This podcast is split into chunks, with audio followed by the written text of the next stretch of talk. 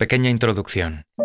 Este episodio se compone de dos partes, en principio independientes, que fueron grabadas con mucha distancia temporal entre sí. Mm, el motivo por el que al final las hemos juntado en un único episodio se explica más o menos al final del todo, y el motivo por el que las dos partes terminan bruscamente, en el caso de la primera, es porque cortásemos donde cortásemos para eliminar la parte que no nos interesaba publicar de aquel episodio que grabamos.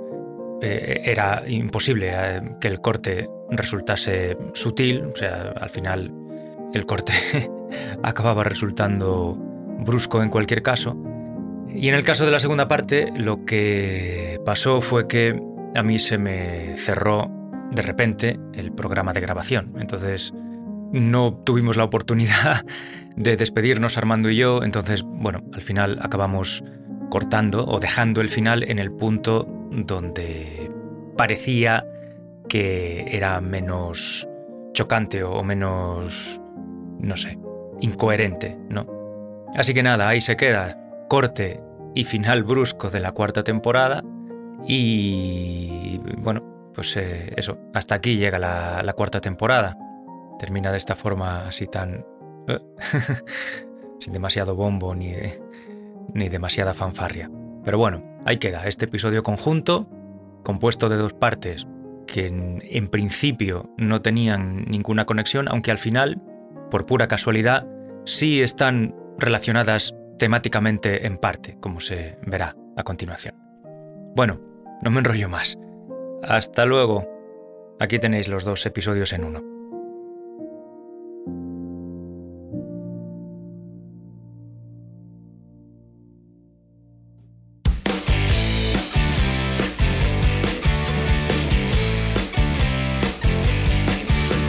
Hola Marcos. Hola, Armando. ¿Cómo estás? Estoy bien, Estoy bien, hoy un poquillo cascado de la voz. Vaya. No sé por qué, no es porque haya hecho nada malo, pero de vez en cuando me despierto así. Tengo una voz muy caprichosa y no me responde siempre. Pero bueno, no importa. Como hoy, teniendo en cuenta el tema del que vamos a hablar, seguramente hables tú mucho más que yo. Vaya. Porque sí, yo ya confieso de entrada que no tengo ni idea del asunto. Ni yo. Tú sí, tú seguro que sí. No. bueno, pues nada, pues nada, eh, señoras y señores, vamos a hablar de algo de lo que no tenemos ni idea ninguno de los dos. Como es costumbre, por otra parte. Como es costumbre, por otra parte.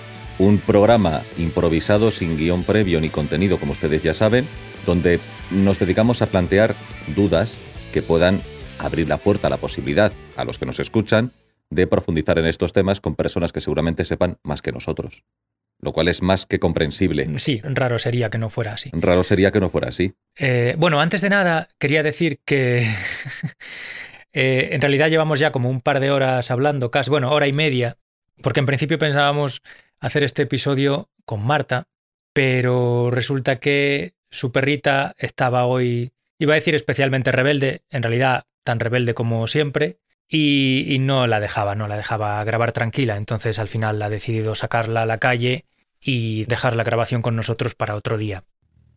Entonces, bueno, vamos a seguir nosotros dos y hay un tema que Armando me propuso hace unas semanas como posible tema para un episodio futuro y ya que hoy nos hemos quedado solos él y yo, se nos ha ocurrido que podríamos aprovechar para tratarlo. Se trata de, no sé si quieres presentarlo tú, preséntalo tú, sí, con tus propias palabras.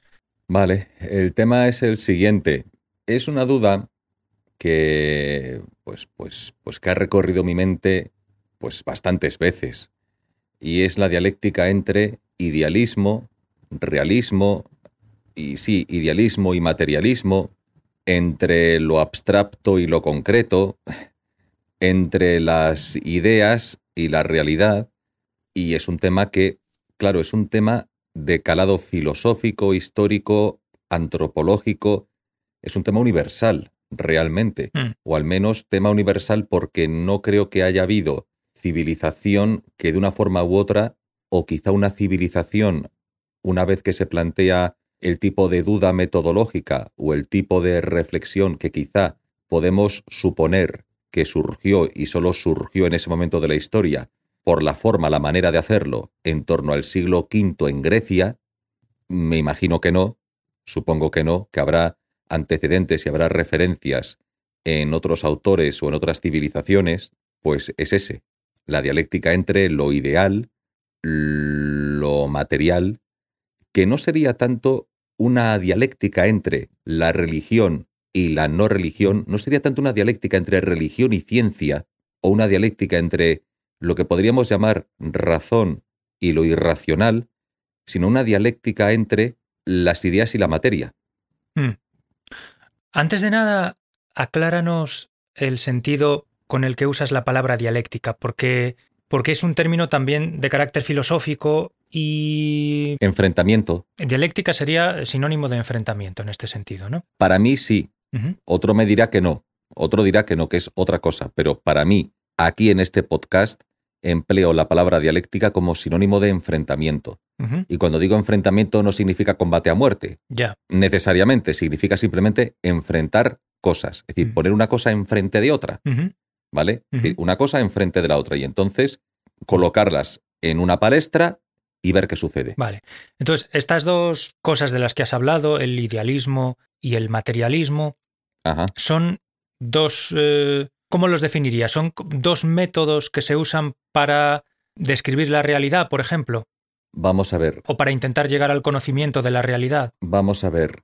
Es que esto es tan complejo y ha sido trabajado por tantos autores a lo largo de la historia que lo que yo diga aquí ni siquiera es, entiéndase de esta manera, no es que yo vaya a hacer la definición concreta para una vez hecha la definición concreta de lo que es una cosa y lo que es la otra, poder enfrentarlas entre sí dialécticamente. Sí. De lo que sí creo que puedo hablar es de que ha habido corrientes a lo largo de la historia, corrientes de pensamiento, que no netamente, pero sí más o menos, unas han ido en una dirección y otras han ido en otra dirección, o incluso los ha habido que han intentado conjugar ambas de alguna manera presentando un modelo mixto. Claro. Pero. Bien, eso se ha dado históricamente. Claro. Pero para entender. Y no te metes en más. Para tener una base sobre la que asentar esta conversación, yo creo que sí convendría que aunque fuese mm, de forma imprecisa o, arriesgándonos a no acertar de lleno con la pureza con la pureza del concepto histórico, ¿no? Creo que sí deberíamos intentar definir esos dos conceptos, ¿no? Para tener un punto de partida, para saber de qué estamos hablando a partir de ahora. Claro. Mira, una persona presenta un concepto, un concepto determinado. Dice, este concepto, yo le doy, este concepto es un nombre, una palabra, ¿vale? Yo pongo encima de la mesa una palabra. Mm. Por ejemplo, libertad. Sí. ¿No? Libertad, vale. Y habrá personas que estén convencidas de que existe algo llamado el ideal de la libertad y que es perfectamente posible a esa palabra que yo pongo encima de la mesa, libertad, o mejor dicho, yo fabrico una caja y en esa caja yo pongo una etiqueta que pone libertad, ¿no? Libertad a la etiqueta que le pongo a la caja, ¿vale? Habrá personas que consideren que es posible, que es perfectamente posible definir con precisión cuál es el contenido, cuál es el contenido que yo voy a introducir dentro de la caja. Hmm. Bien. Y además habrá personas que a lo mejor eh, se pongan a reflexionar y lleguen a una conclusión de qué es exactamente el contenido que debe tener la caja. Y habrá otras personas que piensen, eh, vamos a ver, tú has fabricado una caja, has dotado de contenido a la caja, has presentado un discurso, el contenido de la caja sería un discurso demasiado abstracto, demasiado generalista, demasiado impreciso, demasiado idealista, mm. y yo propongo que a esa palabra y a ese cajón el contenido que yo le voy a dar es un contenido en el que en el ejercicio de introducir ese contenido voy a plantear las cosas de un modo mucho más pedestre, mucho más materialista, es decir, mucho más, me atrevería a decir, no es la palabra, pero mm, arqueológico, es decir, mucho más, a ver, ¿qué es lo que ha pasado? ¿Qué es lo que se ha hecho? ¿Qué es lo que se ha producido? Mm. ¿Qué es lo que ha acontecido? ¿Cómo se han desarrollado las cosas? qué propuestas han surgido a lo largo de la historia, qué es lo que efectivamente sucedía, es decir, desde un tema mucho más materialista, más práctico, más pragmático y más anclado a la realidad de lo que efectivamente pasaba en un momento determinado. Ya. ¿Vale? Ya. Y sobre eso, esa persona se resistiría, de alguna forma se resistiría, a creer que existe un cajón donde tú pones la palabra libertad y que eso es perfectamente definible, perfectamente, perfectamente posible, en definitiva. Mm. Posible como lo presenta el primero, ¿no? El que presenta la primera opción. El de la segunda opción no entiende la libertad como algo general, no entendería la libertad como algo abstracto, no entendería la libertad como un ideal, sino que estudiaría cómo han sido las relaciones humanas dialécticas, lo que efectivamente se ha dado en la historia, las relaciones de poder, las relaciones de interés, lo que sea, y sobre esa información puede plantear soluciones políticas, soluciones morales, soluciones filosóficas, soluciones religiosas, que tienen más contacto con acontecimientos concretos, con realidades concretas, experimentales, que con una especie de ideal abstracto que maneja una persona en su cabeza acerca de lo que las cosas deberían ser, pero que pierde el contacto con la realidad, con lo material de las cosas. Hmm. Más o menos esa sería la diferencia. Eh, vamos a ver. Para la forma idealista de entender la realidad o de definir los conceptos, ¿no? Tal como la estabas presentando tú, esos conceptos ideales, ese contenido ideal de la caja, ¿tiene realidad en el, en el mundo? Claro, O sea, ¿lo consideran algo con sustancia eh, real? claro, es que el- eh, la cuestión... Es decir, que ellos consideran que los conceptos son realidades del universo o no. Por ejemplo, eh, en el sentido platónico de las ideas, ¿no? en el sentido aritmético de las ideas, en el sentido geométrico de las ideas. En el, en el sentido, me refiero al sentido platónico en el que las ideas en sí son la base de la realidad, ¿no? Y luego los, los objetos concretos, materiales del mundo, tienen como una reminiscencia de esas ideas, ¿no? Muestran de forma mm, desdibujada la esencia de esas ideas que llevan dentro, pero la auténtica realidad, la- lo que da comunicación con la realidad a los objetos concretos es la existencia de unas ideas perfectas que existen en un plano distinto del plano material del mundo. del plano material del mundo. Sí. Entonces, mi pregunta es si ese idealismo al que te estás refiriendo tú hoy considera esos contenidos que meten en las cajas de los conceptos abstractos como algo auténticamente real, algo que tiene existencia real en algún lugar del universo. De alguna forma sí, de alguna forma sí, porque claro, es que estamos planteándolo desde un punto de vista tan general Ya. que en el momento que bajemos, eh, digo, fíjate, estoy hablando general, hablando de idealismo, o sea, eh, lo estoy planteando de una forma tan, tan sucinta que en el momento que bajemos a cualquier nivel histórico o de tal o cual autor, es una realidad, la suya, la de su autor, la de su obra, la de su contexto, la de otro autor que contradijo, que se enfrentó a lo que dijo tal autor, que dijo, no, esto es así, esto es asá. Ya. Bien, bien. O sea, es, es la historia del pensamiento, ¿vale?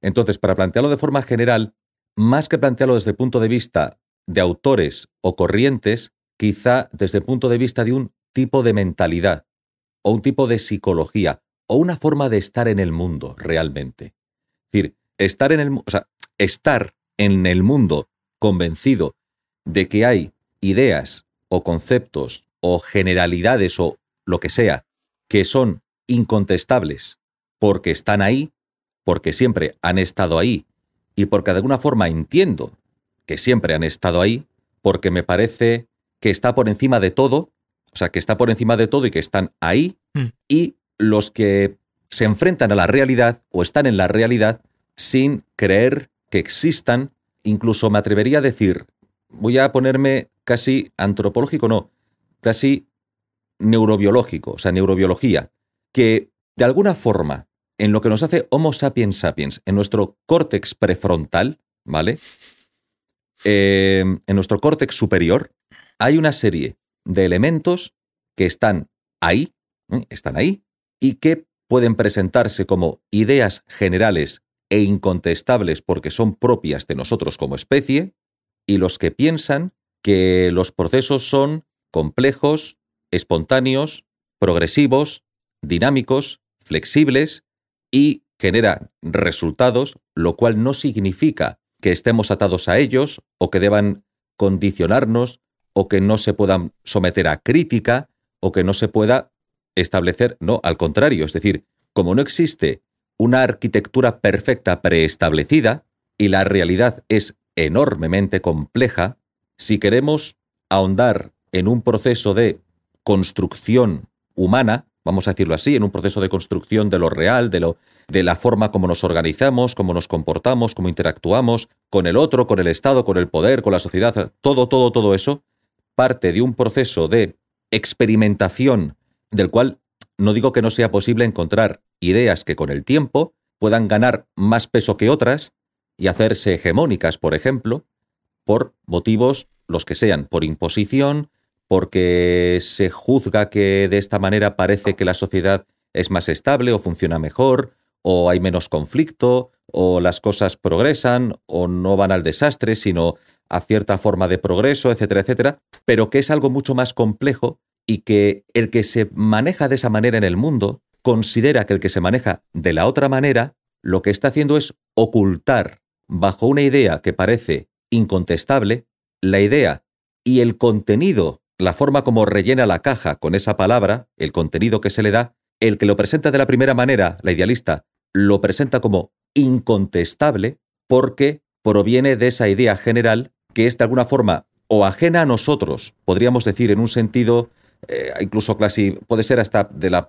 aquí ya me extiendo un poco más, desde la parte teológica, desde la parte como de lo, de lo esencial, de la esencia de las cosas, eh, que sería incontestable porque es que está ahí y yo he descubierto que está ahí y es así, y el que dice que no, que eso es, o sea, que lo que está haciendo esa persona realmente es argumentar a favor de un discurso determinado, en un momento determinado, bajo un contexto determinado, con unos materiales determinados previos, está justificando la incontestabilidad de su discurso porque su discurso estaría sujeto o proviene o deviene o fluye o, surge de esos conceptos abstractos generales que son incontestables, mientras que el otro dice que ese no es un argumento válido suficiente, que no es el argumento válido suficiente, que en el fondo lo que está haciendo es engañar al público, por decirlo así, porque está camuflando las razones objetivas materiales de su discurso bajo una fórmula más general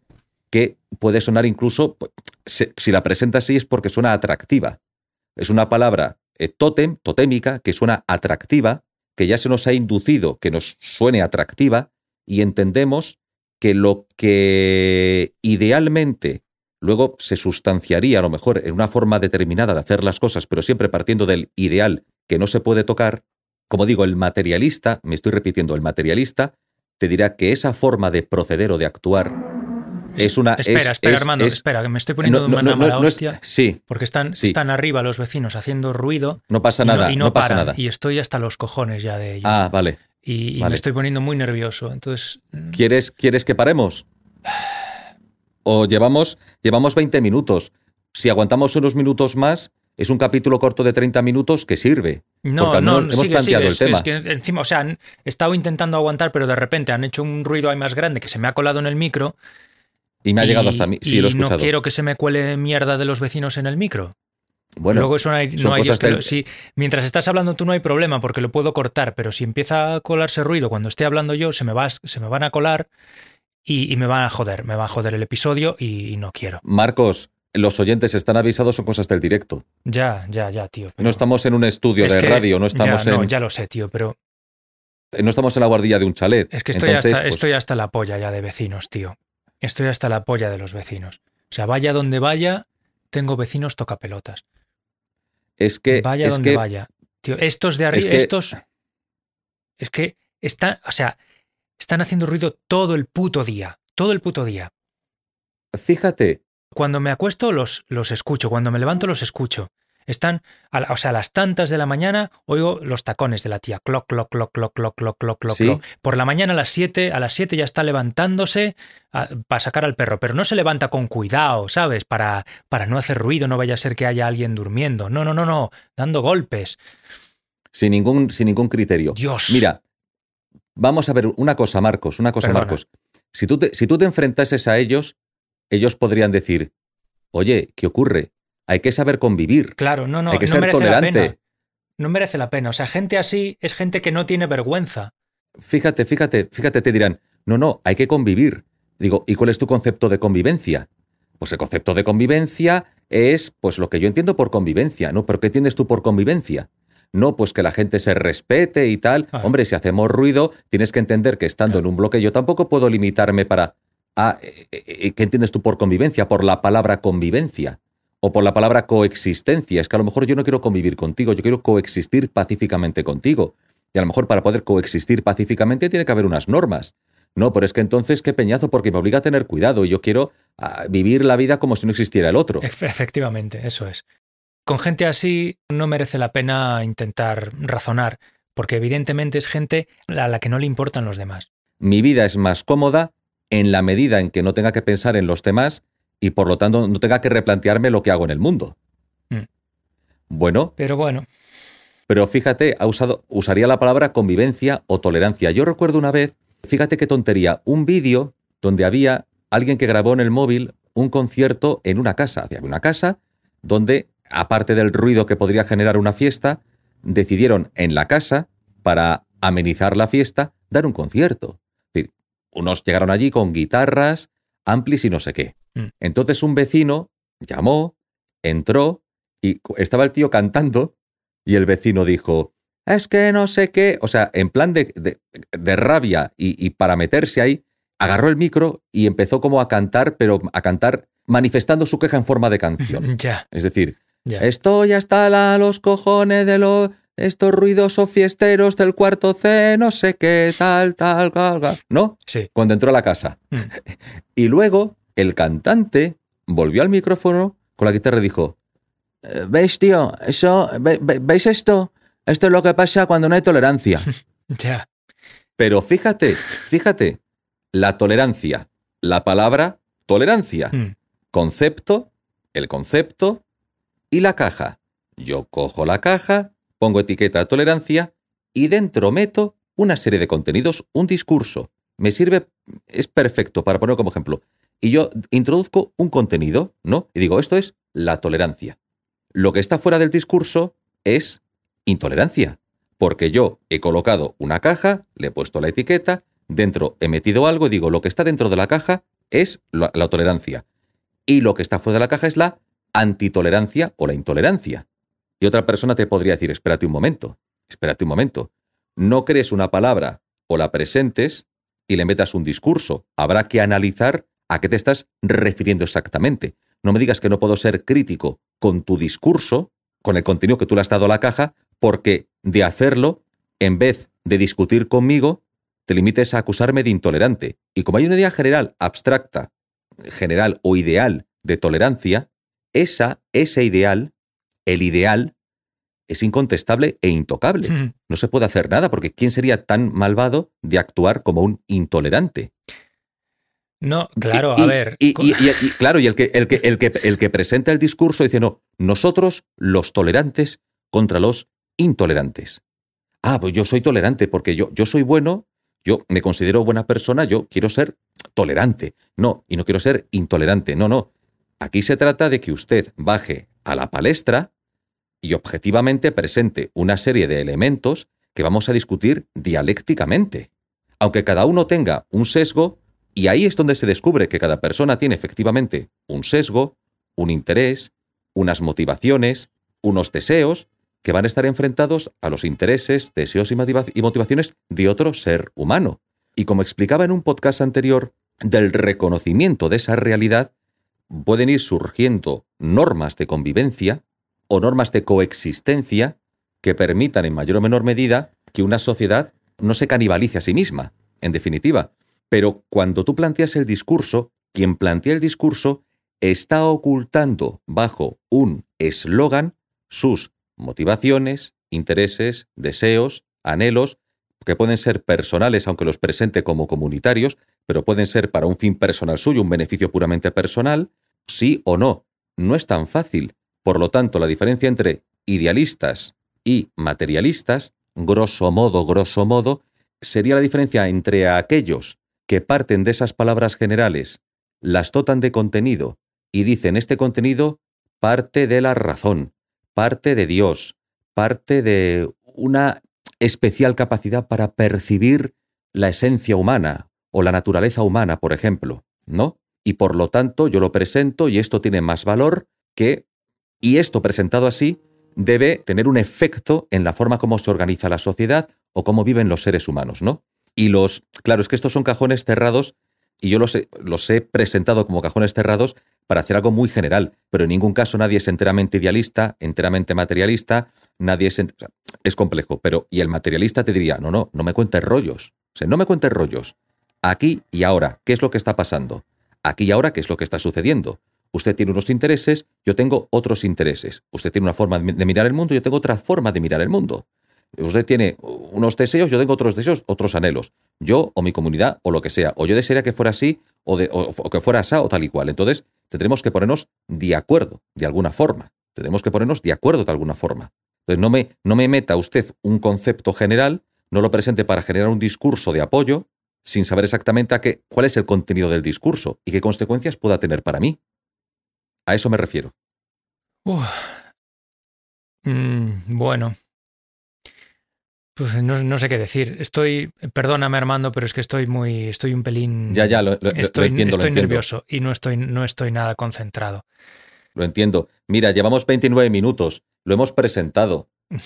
Para quien no, para quien no estuviera al tanto de, de esto, es una presentación que sirve para que la gente pueda ahondar y buscar y profundizar y ya está, es un podcast que además, como decimos siempre, sirve para generar más dudas que dar respuestas. Sí. Porque nosotros no somos, no somos autoridad en nada. Así que ya mm. está.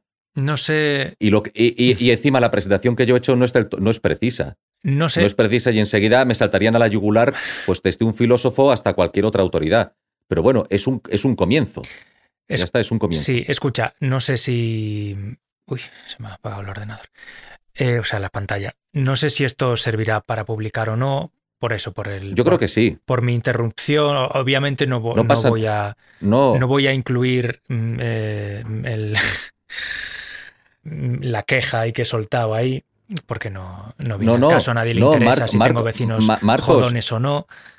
No, sí, sí, Marcos, es perfecto porque demuestra, desde un punto de vista práctico, real, de alguna forma, demuestra que las situaciones que se presentan en la realidad se pueden gestionar idealmente o, quizá materialmente, no sé. Te pongo un ejemplo. Eh, es como si una persona dijera, no, tenéis que ser buenos entre vosotros. Eh, los vecinos tenéis que portaros bien entre vosotros. Eso no significa absolutamente nada. No significa nada. Cada uno, cada, cada uno tiene una idea del bien. Cada uno tiene una idea del bien. Tiene una idea del bien. Entonces, no, lo que sirve es que diga, mira, a partir de las 11, aquí no se puede hacer ruido. Hmm. Punto, ya está. Ya. Ya está. una norma que dice a partir de las 11 no se puede hacer ruido. Ya está. Habrá personas que piensen, no, si la gente con más educación y más tal, a lo mejor, y no, no tienen por qué estar exentos de razón, es decir, a lo mejor una sociedad eh, no tiene que estar demasiado normativizada porque confiamos en que en la medida en que la gente interactúe entre sí y tenga que resolver conflictos y una sociedad que es más educada o está mejor formada, tenderá a ser una sociedad donde este tipo de situaciones se presenten en menor, con menor asiduidad y por lo tanto no hará falta un sistema demasiado normativizado, donde todo debe estar netamente regularizado para tener en cuenta cualquier pequeña laguna, cualquier situación que sea motivo de conflicto.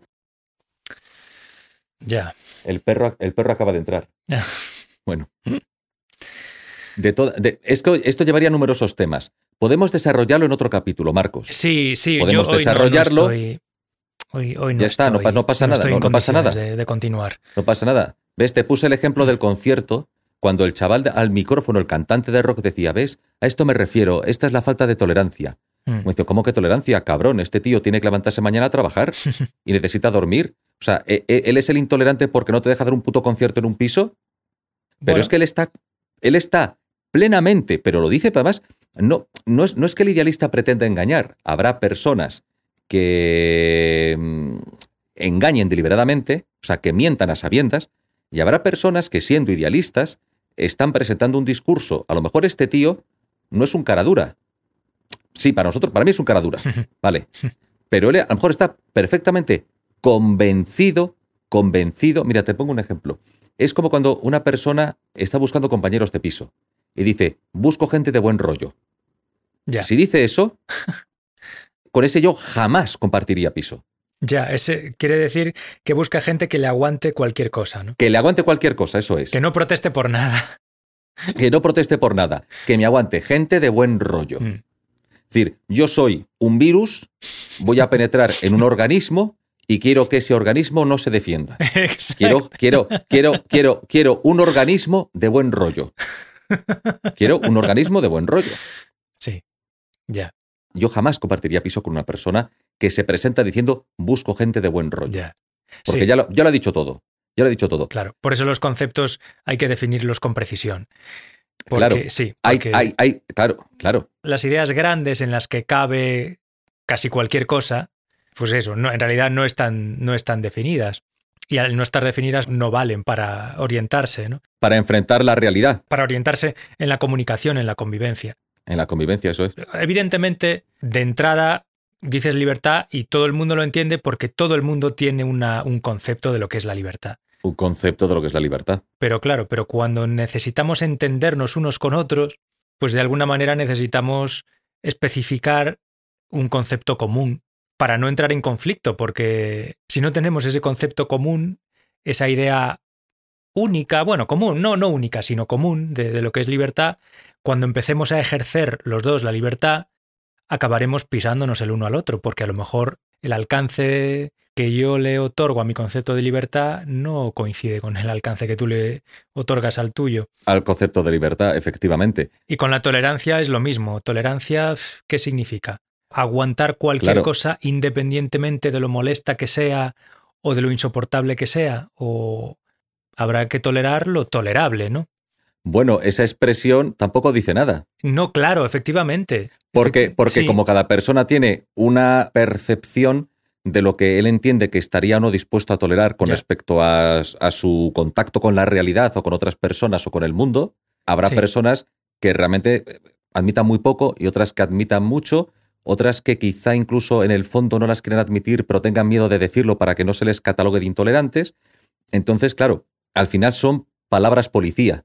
Ya, Son palabras policía que están ahí y que tienen una función de discurso ideológica. ya, ya. Si se analizan materialmente y no como conceptos abstractos a los que uno tiene que sumarse porque sí, es cuando surge el conflicto. Hmm. Es cuando surge la realidad, que, o sea, la realidad que está, diríamos, camuflada bajo el discurso. No digo que una, repito lo mismo, no digo que una persona que lo haga de esa manera esté mintiendo, sino que como está convencida o convencido, no se lo plantea de otra manera. Ya, por eso yo preguntaba antes si los idealistas consideraban que esos conceptos abstractos, como por ejemplo el de libertad o el de tolerancia, existían de antemano o si consideraban que empezaban a existir en el momento en el que los creaban pues las personas, ¿no? En este caso, la- las personas generadoras de conceptos. Es decir, Ya, si pero- las personas llegan a esos conceptos o a esas ideas porque ya tenían una existencia previa, o si su existencia depende de su creación por seres con capacidad de creación de abstracciones. Pues eso, claro, eso es lo que diferenciaría ya. Si nos ponemos a hablar de la historia de la filosofía o de la historia del pensamiento en general, pues ya diferenciaría a unos y a otros. Si están ahí y están de alguna forma ahí flotando en el éter, que están en nuestro cerebro y solo hay que llegar a ellas, que nos las ha dotado una, una entidad divina, parten de la observación de la naturaleza, Mm, etcétera, etcétera. Mm. Repito, es que más que plantear una escuela de pensamiento, es plantear una forma de estar en el mundo. mm, Es decir, ya, aquella persona que está en el mundo idealmente y aquella que está materialmente, sin llegar a suceder que ninguna persona esté 100% idealmente ni 100% materialmente, pero que hay personas que a lo mejor son más dialécticas, ¿vale? Desde un sentido material, y personas que establecen una especie de dialéctica entre aquello que idealmente, según un ideal, y luego el contenido, claro, lo que dije antes, según un ideal, se plantea de una determinada manera, lo que choque con ese ideal, la dialéctica es seek and destroy. Porque si eso ya está planteado como ideal, mm. ¿qué me estás ofreciendo tú? Claro, pero tú me estás porque ofreciendo- imagínate. tú me estás, tú me estás presentando el antiideal. Sí, Tú me estás presentando el antiideal y el ideal ya está establecido. Hmm, Es decir, más que una escuela, o más que escuelas, que, que las ha habido, es como un perfil psicológico. Hmm. Hay un perfil psicológico que tiene consecuencias en el día a día, en la forma como nos enfrentamos a la realidad. Ya. Y el ejemplo del piso, por ejemplo, el de, el de la guitarra rock, el, fíjate, esto es un ejemplo de intolerancia porque no nos deja tocar aquí y hacer el concierto, tal. ¿Cómo gestionas eso? ¿Quién es el intolerante? ¿El del el rock o el que va a levantarse mañana a trabajar y tiene No, que dormir? A ver, evidentemente el intolerante es el que va a levantarse mañana, porque no es el que tolera la molestia. Lo que hay que ver es si esa intolerancia está justificada o no, si es una intolerancia defendible o no, evidentemente. El otro es totalmente tolerante, o sea, al otro le vale todo. ¿Mm? Sí, O el tema del, claro, o el, o el compañero de piso. No, tío, Claro. tienes que aceptar esto porque tienes que ser tolerante con... eh, ¿Tolerante con qué? claro. Cada uno exige el sometimiento a las normas que le interesan a él, a las normas que le benefician a él. Evidentemente. En este caso es la tolerancia. Yo exijo la acatación o el acatamiento, perdón, yo exijo el acatamiento de la tolerancia porque la tolerancia es un valor que a mí me beneficia. Me beneficia porque a mí me apetece hacer lo que me salga de los cojones a la hora que sea y entonces tú tienes que ser tolerante porque ese es el valor que hay que defender. Y el otro a lo mejor defiende el valor del respeto al descanso ajeno porque es el que le beneficia a él. ¿No? Para la persona que tiene que levantarse a las 5 de la mañana, pues a lo mejor es más importante el valor de la consideración por el bienestar ajeno o por el descanso ajeno que el valor de la tolerancia, porque el valor de la tolerancia a él le complica la vida y el valor del respeto al descanso le facilita la vida. Y al que quiere hacer conciertos a las 3 de la mañana en su piso, pues le pasa lo contrario. Para él es superior el valor de la tolerancia, porque es el que le permite llevar la vida que a él le interesa llevar. No sé si sigues ahí. ¿Hola? Armando, ha desaparecido. Ay, ay, ay, Marcos. un momento, que me está llamando por Skype otra vez. No sé si tú me oyes ahora mismo. ¿Dónde No estás? sé con quién, estoy, con quién estoy hablando. ¿Se ha cortado? No Armando. lo sé. Sí, Que habías desaparecido, estaba yo aquí hablando solo. Me ha llamado mi madre. Ah, vale. Pero fíjate, no es que me haya, no es que me haya llamado mi madre y yo haya decidido cortar la comunicación para hablar con ella. Sí, bueno, tampoco habría pasado nada. Cuando, no, no, porque cuando a mí me ha llamado mi madre, se ha cortado Skype, Claro, ha entrado la llamada mm, y ya era o contestar o no contestar. claro. ¿Eso sabes por qué pasa? Porque Skype es tolerante con las llamadas que se producen mientras está abierto Skype. Entonces les permite pasar. Da preferencia Entonces, a las llamadas ajenas antes que a las propias. entonces me ha llamado ella y ya se ha cortado automáticamente y ya era contestar para decirle que estaba grabando y yo pensaba que una vez que colgase quedaba abierto en segundo plano, pero me he dado Mm. cuenta de que no queda abierto en segundo plano Mm. y he tenido que rellamarte para poder continuar la, la conversación. Bueno, no pasa nada. Bueno, esto se puede cortar. De todas maneras, llevamos 43 minutos, Marcos. Sí. Eh, Bueno, he soltado ahí un discursillo al final, me he quedado un poco más a gusto. claro. Pero, Eh, pero te das cuenta, te das cuenta, te das cuenta del idealismo versus el materialismo. Sí, pero me llama mucho la atención del idealismo que se pueda llegar a considerar que los conceptos abstractos son Mm, absolutos o, o están ahí por sí solos. pero no hablaríamos de conceptos que son abstractos porque sean abstractos por sí solos, que a lo mejor es lo que quieres plantear, sino que de repente son palabras, palabras que han aparecido en discursos, que han aparecido en textos, Sí. en la literatura, Mm, en las leyes a lo largo de la historia, en los escritos de los filósofos, eh, que han aparecido, no sé, en una batalla, en una guerra, en la firma de un pacto de, por ejemplo, de capitulación de un enemigo frente al vencedor. sí. Claro, Sí, pero aparecen- para claro. considerar, para que un idealista, por así decirlo, por llamarlo así, ¿vale? Mm. Para que un idealista pueda considerar que esos conceptos o esas ideas tienen que ser o pueden ser generalizables a todo el mundo, me imagino que, debe entender o por lo menos tener la intuición de que todo el mundo las entiende de la misma forma, las percibe de la misma forma, para que ese idealista pueda esperar que esas ideas sirvan de referencia a todo el mundo, que una misma idea sirva de referencia a todo el mundo. Que una idea sea universalizable. Efectivamente, Mm. para que una idea sea universalizable, una de dos. O tiene que haber alguna manera de presentar a todo el mundo de una vez un concepto inequívoco. ¿Hola? ¿Hola? ¿Se ha cortado otra vez? No, yo ¿Marcos? yo, te oigo. Ah, ah, se cortó un momento, se cortó un Vale. momento. Dime, dime. Nada, eso que La presentación del de la idea universalizable. para que todo el mundo pueda aceptar de forma universal un- una idea, tiene que haber una manera de que un mismo concepto, un único concepto de esa idea, se pueda presentar de una vez y de forma inequívoca a todo el mundo y que todo el mundo lo acepte, ¿no? ¿Mm? Eso es, o hay alguien que emite ese concepto y tiene una forma de asegurarse de que todo el mundo lo recibe y lo entiende y es capaz de aceptarlo, o la otra opción es que ese concepto efectivamente exista en el universo y sea inevitable entenderlo de esa única forma. Sí, claro, es la diferencia entre lo que he presentado como esto me lo dice Dios, Claro, claro, esto me lo dice la razón, sí, porque yo entiendo que como yo he razonado llego a esta conclusión y Claro. esta la que yo he llegado es la racional y por lo tanto las otras serían las irracionales, mm, Entonces, estaría o porque me lo dice Dios, o porque me lo dice la razón, Mm. o porque me lo dice la naturaleza, o porque me lo dicen las emociones, sí, o porque lo siento y siento que es así, siento que tiene que ser, tengo un pálpito, tiene que ser así porque tengo un pálpito, sí. o me lo dice una pitonisa, o me lo dice eh, lo quien sea. Es decir, Entonces la pregunta, o mi pregunta en este caso es, supongamos que tenemos a, a esta persona, ¿no? Una, una persona que dice, esto es así, o este concepto existe, o este concepto es este, el concepto relativo a esta idea es este, porque me lo dice Dios. ¿Cómo puede una persona llegar a esa conclusión? ¿Cómo sabe que se lo dice Dios? pues... eh, joder, Marcos. Voy a ir eh, paso por paso, ¿no? Primero has hablado, eh, has dicho, esto es así porque me lo dice Dios. Vale, ¿cómo lo sabes? ¿Cómo sabes que este es el pensamiento de Dios? Pues fíjate, fíjate, fíjate, fíjate, fíjate. Es que tú has planteado esa primera posibilidad, ¿no? Me lo dice Dios. Mm.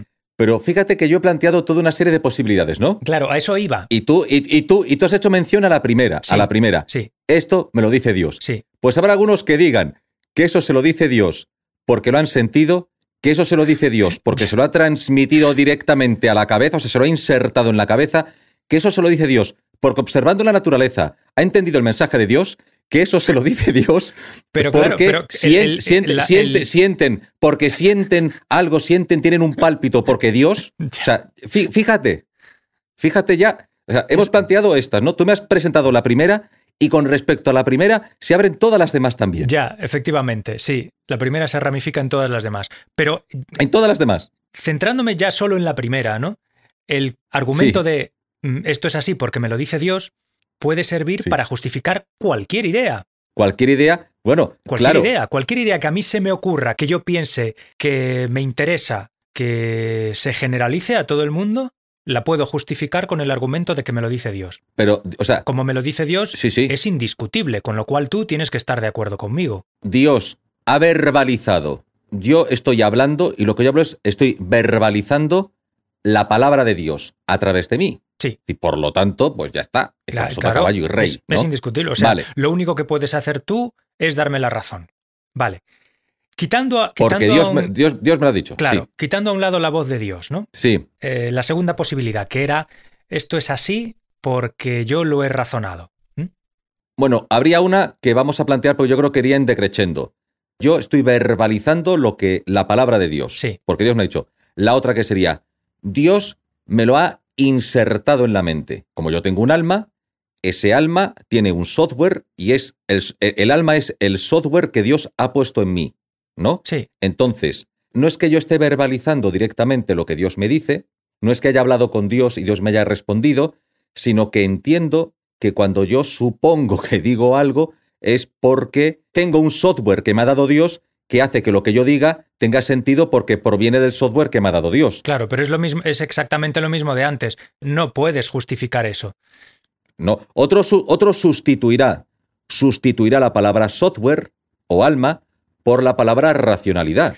Es decir, Mm. hay algo inherente en la mente humana, hay un conjunto de principios inherentes a la mente humana porque somos Homo sapiens sapiens que nos permite, Sí. nos permite saber cuáles son racionalmente esas ideas generales cuyo contenido y carácter universal son incontestables. No, no, no, pero son, dos cosas muy distintas. Son dos cosas muy distintas. Ah, una cosa. ¿Cómo sí, que distintas? te- ¿Por sí, qué? ¿Por qué? ¿Por qué? Pues te lo voy a decir. A ver, a ver. Claro, una cosa es la revelación Ajá. y otra cosa es la conclusión lógica. No es lo mismo decir que yo, Conclusi- como que yo tengo. la- que no Ah, es lo mismo. no es lo- conclusión escúchame, lógica. Escúchame, no es lo Sí. mismo decir que yo tengo la capacidad de razonar que decir mi razonamiento lógico me ha llevado hasta aquí. Sí. El razonamiento lógico es un proceso, no es una Sí. revelación espontánea. No, que va en absoluto, claro. Claro que es un proceso. Sí, sí. Lo otro sí, la voz de Dios o la inserción por parte de Dios en el alma o en el cerebro sí es algo espontáneo e injustificable. Una conclusión lógica es algo justificable.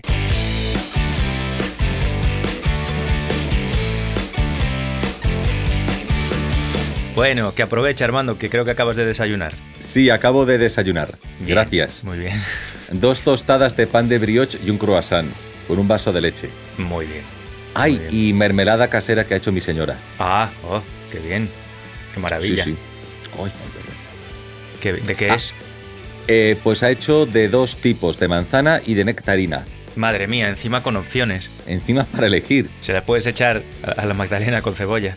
A la magdalena con cebolla de aquel guiri maravilloso, creativo, culinario, que tratamos en un capítulo anterior. Que luego hablé con Marta, Sí, luego hablé con Marta y me recordó que además de Magdalena y cebolla, también le había echado em, salmón, salmón ahumado al, fantástico. al desayuno.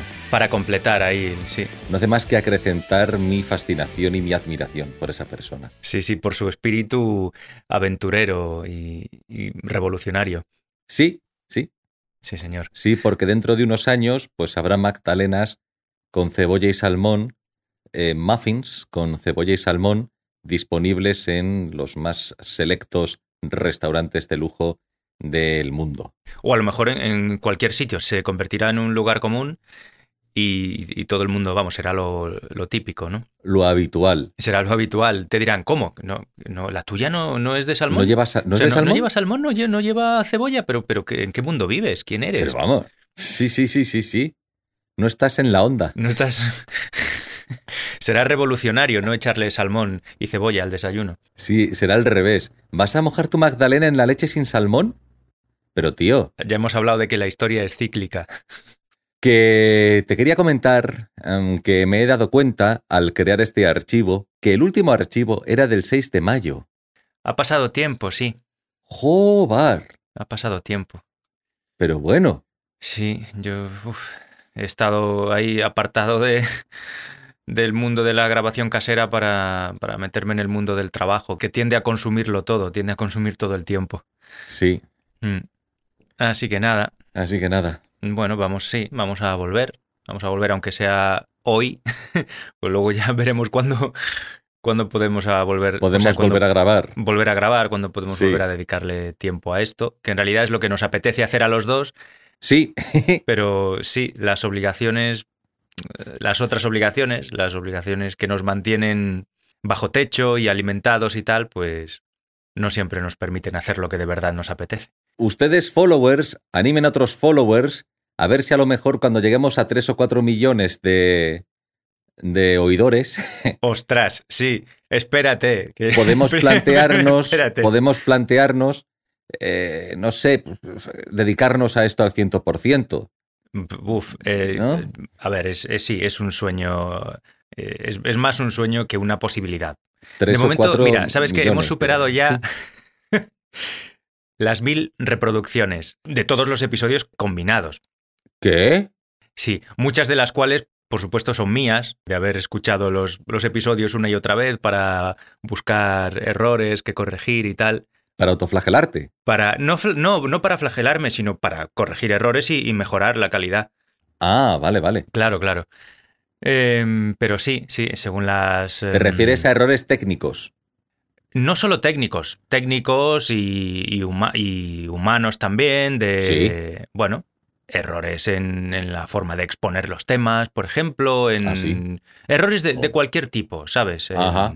sí, o sea, escu- escucho los episodios, ah, últimamente no porque no tengo tiempo, ¿no? Pero antes sí, escuchaba los episodios varias veces Ajá, para ver qué se podía mejorar. ajá, De todo en general, sí. tanto técnicamente como, Artísticamente. como artísticamente, es, entre comillas, sí.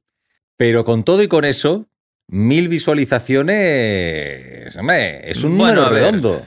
Es un número, a ver, llevamos, no sé cuánto, mira, lo voy a comprobar ahora. Yo he ganado algún fan. Que, Ah, ¿en serio? que- sí, he- hemos ganado algún fan.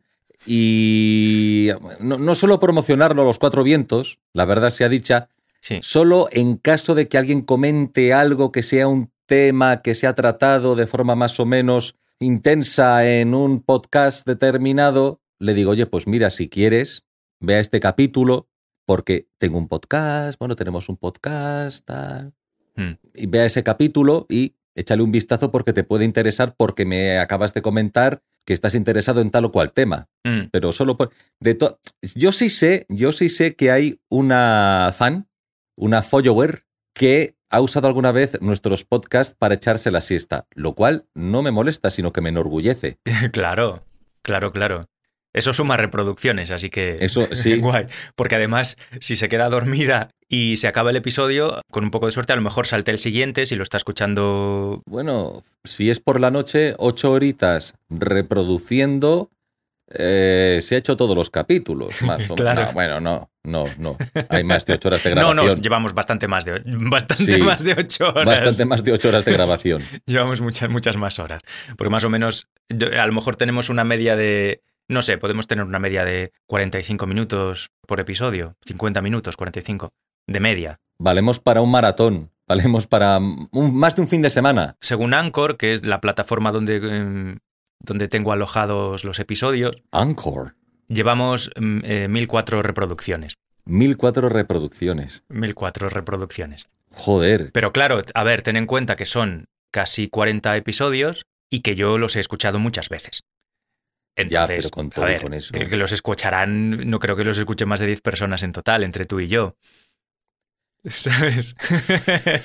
Estás hablando de 3 millones de seguidores y, al- y no tenemos ni y tenemos mil reproducciones.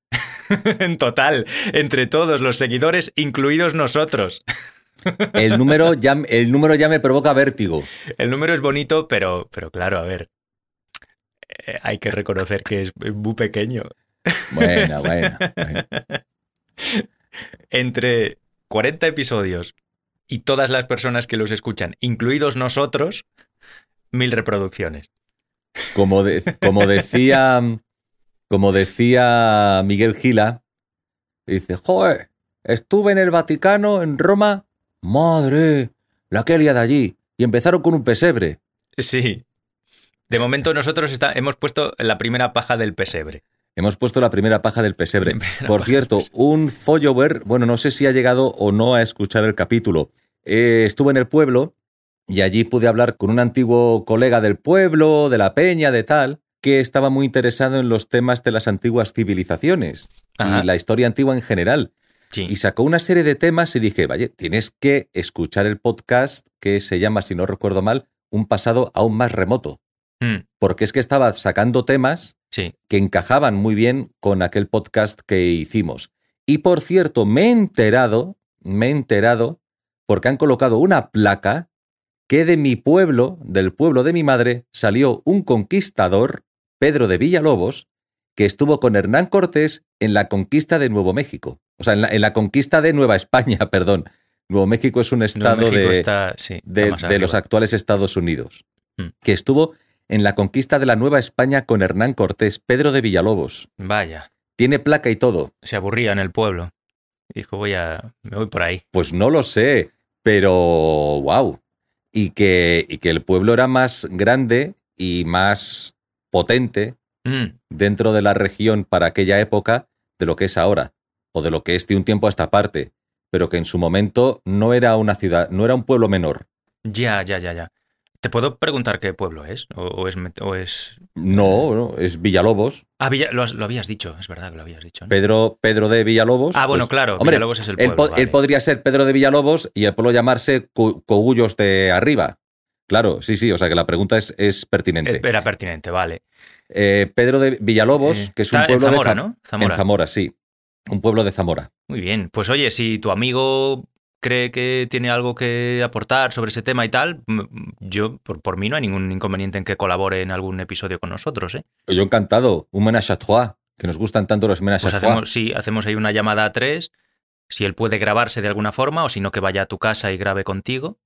Hombre, vive en Asturias. Vive en No sé Asturias. si- Sí, bueno, complicadillo. Entonces, eh, sí, bajarse solo para. Por mucho que llevemos ya mil reproducciones, no, no somos tan importantes como para que alguien se baje Como de para Asturias que a- No es como Pérez Reverte bajándose con Jordi Wild a hablar de, de cosas.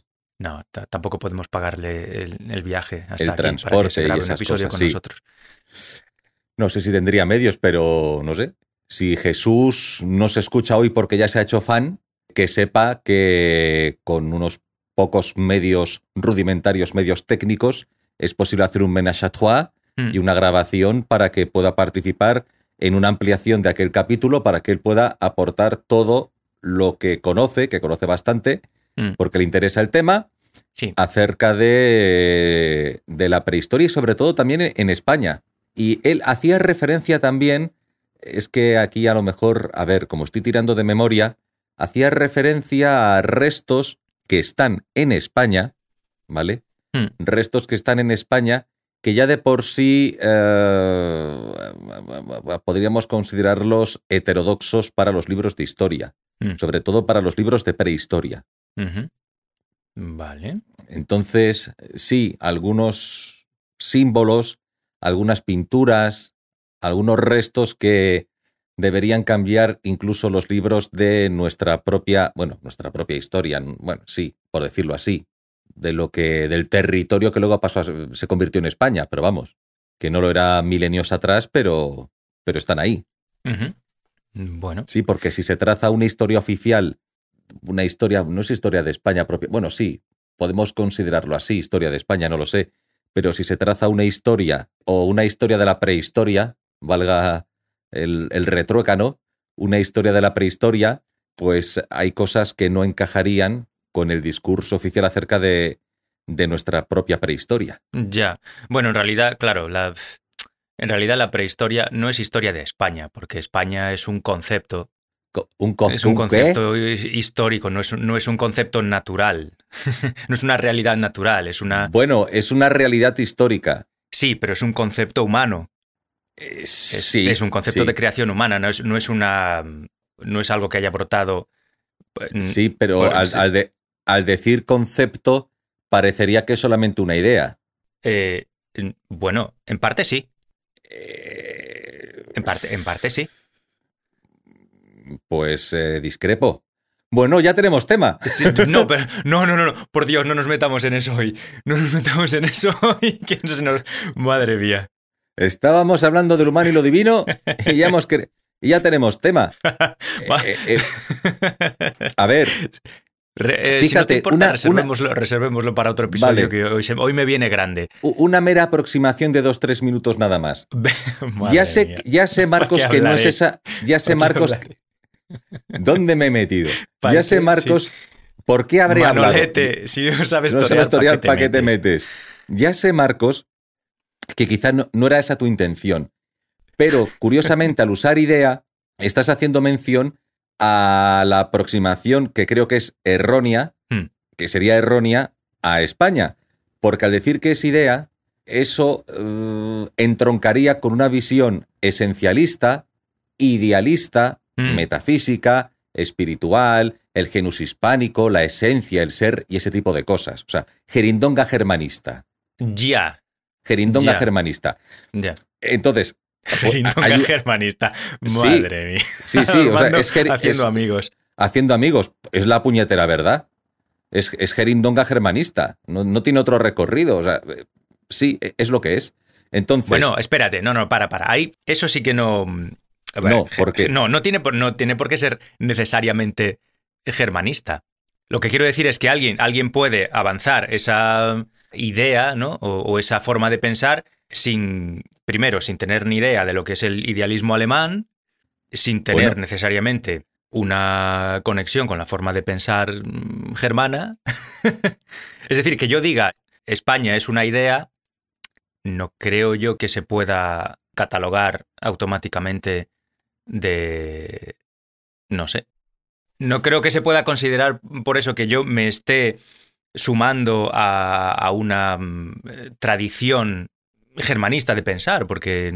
A la idea romántica de nación. Es que esto de Gerindonga germanista, es que me acuerdo que hace ya un tiempo eh, leí el extracto de un artículo que se publicó a finales del siglo XIX, si no recuerdo mal, mm. por la entrada o penetración del krausismo en el sistema educativo español. Bueno, no en la generalidad del sistema educativo, sino que había penetrado como corriente y que ya tenía un predicamento en algunos autores, profesores, que lo presentarían pues en sus cátedras o en sus instituciones educativas. Mm. Y se refería al krausismo como gerindonga germanista, porque en una visión muy, muy pragmática, muy materialista, muy racionalista española, todo aquello del ser, de la esencia, del infinito y tal, dice, bueno, sí, eso para la teología vale, pero para la realidad no vale. Eh, y está mezclando, está mezclando, como diría un castellano, las churras con las merinas. Y entonces esa idea idealista, esencialista, fundamentalista, metafísica, espiritual, trascendente de una nación, pues a mí, a mí no me encaja. No, claro, pero yo no lo estaba diciendo eh, claro, pero, desde, ese punto de vista, o sea, con ese sentido, con, un, sentido ya eh, trascendentalista o trascendental, ¿eh? en absoluto. Ya, sé que no. Me refería a ello simplemente como concepto, no como concepto entroncado con una realidad metafísica. Que es a lo que te estás refiriendo tú. Ya, pero yo no, yo no estoy defendiendo esa idea, yo la estoy No, no digo que la defiendas, digo que estás hablando de que hablar de España como idea o como concepto significa considerarla un ente metafísico que se mm, concreta, por decirlo de alguna manera, en un concepto. Y yo, yo no me refería a eso en absoluto. Pero más bien, más bien a todo lo contrario. Si es todo lo contrario, como concepto o como idea, pero es que cuidado, ¿hablas de concepto como construcción o hablas de concepto como que hablas de concepto? Claro. Sí, sí. Ah. De concepto como construcción intelectual, no como realidad metafísica que se manifiesta luego en, palabras o en, sí, o en definiciones o, en designaciones. Pero ¿qué diferencia habría entre construcción intelectual y construcción ideal? La construcción intelectual es, es una mera creación humana y el concepto ideal metafísico entiendo yo que es algo que existe al margen del discurrir mental humano y que precisamente por esa existencia previa que tiene los humanos acaban manifestándolo en forma de construcción intelectual. O sea, se. sí, te he entendido. Eh, eh, ¿Se entiende más o menos? Sí, sí, sí, te, he entendido. Lo, has clavado. O sea, lo has mm, clavado. Pero precisamente la segunda acepción, que es la de tipo idealista, mm. hay gente que cree en ella. Ah, yo creo que tú y yo, tú y yo no creemos en ella. No creemos en ella porque no, er, no es racionalista. Pero fíjate que esa que no es racionalista presentas una que es la de la mera construcción que no haría referencia a algo preexistente o casi metafísico, hmm. pero que no dejaría de ser una construcción intelectual. Sí. Y yo presento una tercera posibilidad, a ver. que es frente a la metafísica y frente a la constructivista, la materialista, es decir, la meramente histórica. Ya, ya, ya, ya, ya. Claro. Sí, sí. Claro. una, una sabemos que la manejan algunas personas, a mi juicio, no tiene potencia, porque es demasiado, está demasiado alejada de la realidad. Mm. O no es realidad, porque es otra cosa distinta. Otra mm, entra dentro de ese juego de que todo es convención, todo es construcción, todo porque la obra humana del intelecto que construye ideas y las está forma.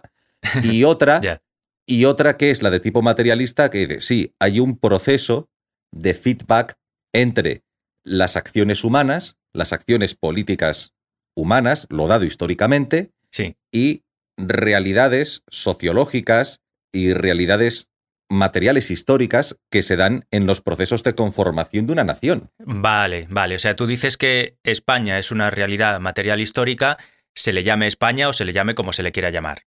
Efectivamente. Vale, de acuerdo. Claro. El, el nombre, el nombre o sea, no, no, es un cajón vacío al que se le pone una etiqueta, ya. sino que sea cual sea la etiqueta, en el cajón hay algo. Vale, vale, vale. Y eso es lo que hay que estudiar. Entendido. Claro. Entendido. Pues, eh, con tu permiso, no me voy a meter ahí porque no tengo no tengo suficientes mm, conocimientos como para meterme en, en una conversación sobre eso. Vale, Pues, vale. Si tú quieres exponer algo, yo me limito a No. escuchar, pero no tengo mm, herramientas para poder hablar sobre eso con solvencia. No porque ya, no porque creo que ya está expuesto. Al fin y al cabo, Sí, hay, habría, habrá, no sé, podemos, lo acabamos de presentar, tres visiones. Una visión esencialista o metafísica. sí. Bueno. Una visión casi, casi más que constructivista, deconstructivista. Porque no digo que este sea tu caso, Mm, pero los que sostienen la visión deconstructivista hablan en términos de convención o de Ya. construcción sí. para negar precisamente el elemento idealista o metafísico. Es como si una parte del espectro político o una parte de los intelectuales a lo mejor hubiera presentado esa idea esencialista, otros deconstruyen la idea esencialista presentando una idea constructivista como idea, como concepto, como tal, y luego entre una y otra, a lo mejor Mm. se puede presentar una visión puramente materialista. Claro, Es decir, sí, es verdad. Lo que he dicho yo a lo mejor sí se puede entender como una forma de pensar que defiende, ¿no? O sí, que defiende que en realidad todo es eh, lenguaje o, o concepto, ¿no? Sí, que te meten, te meten una bandera y te meten un nombre y te lo crees. Ya, ya, ya, ya. ya. Hombre, pues, pues, hombre, eh, los sistemas educativos, sí, eh, Ya, lo- claro, los todo- sistemas, los sistemas políticos, Sí. pues sí, claro, eso, eso está, eso está ahí, eso está ahí, es verdad. Pero que hay un feedback Ya, entre una cierta materia histórica, vamos a llamarlo así, unos ciertos ingredientes y ese elemento, vamos a llamarlo político o educativo, pues eso es lo que se puede, creo yo, analizar, claro, sí. claro. Todo depende de si, de si se considera que un país o, o una nación es algo meramente abstracto, ¿no? un, con- un Mm. concepto, un mero concepto abstracto, o es algo más, algo más concreto y, y material. Claro. Hmm. Claro. Vale, Que es, que es exactamente una. Sí. De todas. Sí, sí. Hmm. No, ya está. está en, cuanto, en cuanto a lo otro, en cuanto a la posición idealista, metafísica, tampoco sin haber ahondado mucho en eso, ¿no? De entrada mi postura es que es descartable en, en cualquier caso. No solo si nos referimos a- al tema este de la historia, de, la- de las naciones y tal, sino en Mm. general, no creo yo que en ningún caso los conceptos abstractos tengan un fundamento real metafísico, Ajá. trascendente. Mm. Por lo menos creo que no se puede demostrar. es como, es como Claro. hablar de, de los espíritus. No. Efectivamente. Eh, sí, como decía Heidegger, ¿no? La luz, esa luz que atraviesa a través de un bosque frondoso y llega hasta, no sé, ahí, ahí buscando el ser.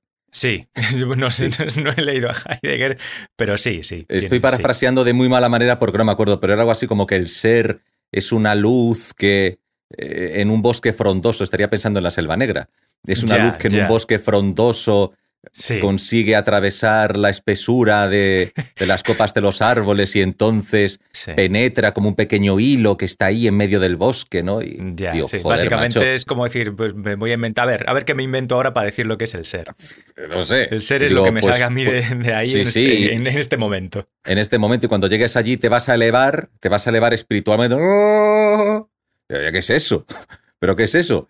Es que todo esto viene, todo viene porque hace tiempo escuché a un... Es que voy a parafrasear, por eso siempre puedo cometer errores de bulto. Vale. Voy a intentar ser lo más, sí, voy a intentar ser lo más escueto posible para no enrollarme y acabar eh, poniendo en boca de otra persona cosas que él no dijo. Entonces no quiero meter la pata.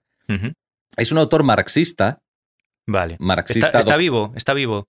sí, sí, Vale, vale. autor marxista vivo vivo y redivivo. Un Vale. autor marxista, pero marxista ortodoxo, ortodoxamente marxista. Bueno, es crítico también con el marxismo, Hmm. pero su base fundamental es el marxismo, Hmm. el materialismo.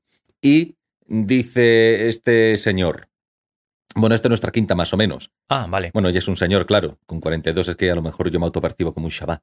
Eh, No somos, bueno, no sé si señores, pero ya no somos jóvenes. Ya no somos jóvenes. No sé si me calificaría como señor, pero sí, pero mm, sí, pero ya no somos chavales, ¿no?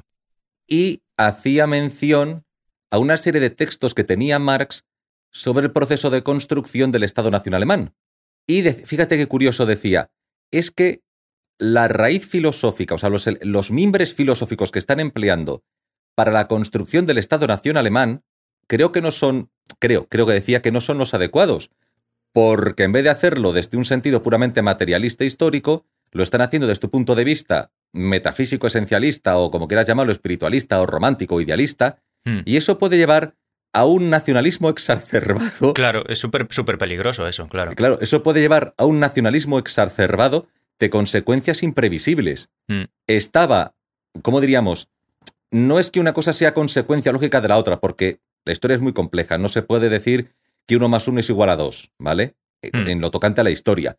Sí. Pero que de alguna forma, es que no quiero por eso, porque no recuerdo muy bien el texto de Marx. Sí. Pero por lo que decía y cómo lo decía, me sorprendió porque estaba anticipando la posibilidad, hmm. anticipando la posibilidad de lo que luego fue el nazismo. Ya, ya, sí, tiene mucho sentido, claro. Claro. Si crees que tu nación, ¿no? Parte de una realidad indiscutible, metafísica, ¿no? Y tiene una dirección o un destino inevitable, pues claro, mm. eso es comprensible que pueda llevar a, digamos, a, quitarte de en medio todo lo que te parezca que te molesta mm, en tu camino hacia ese mm. destino inevitable. Claro, es como considerarse el pueblo elegido por Dios, entonces, claro, todo lo que se interponga en tu camino está en contra de la voluntad de Dios. Mm, sí. Si partes de, esa idea trascendente. Sí, sí, sí. Mm. Una mitología. A ver, que no tenía por qué haber sido así. O sea, no es que mm. por aquello tuviera necesariamente que surgir lo otro. No. Pero, pero, es, un es un ingrediente que es propicio, o sea, propicia eso no es suficiente, pero sí es necesario. Es necesario. Sí, no sé si es necesario tampoco siquiera, pero contribuye, contribuye, claro. Claro.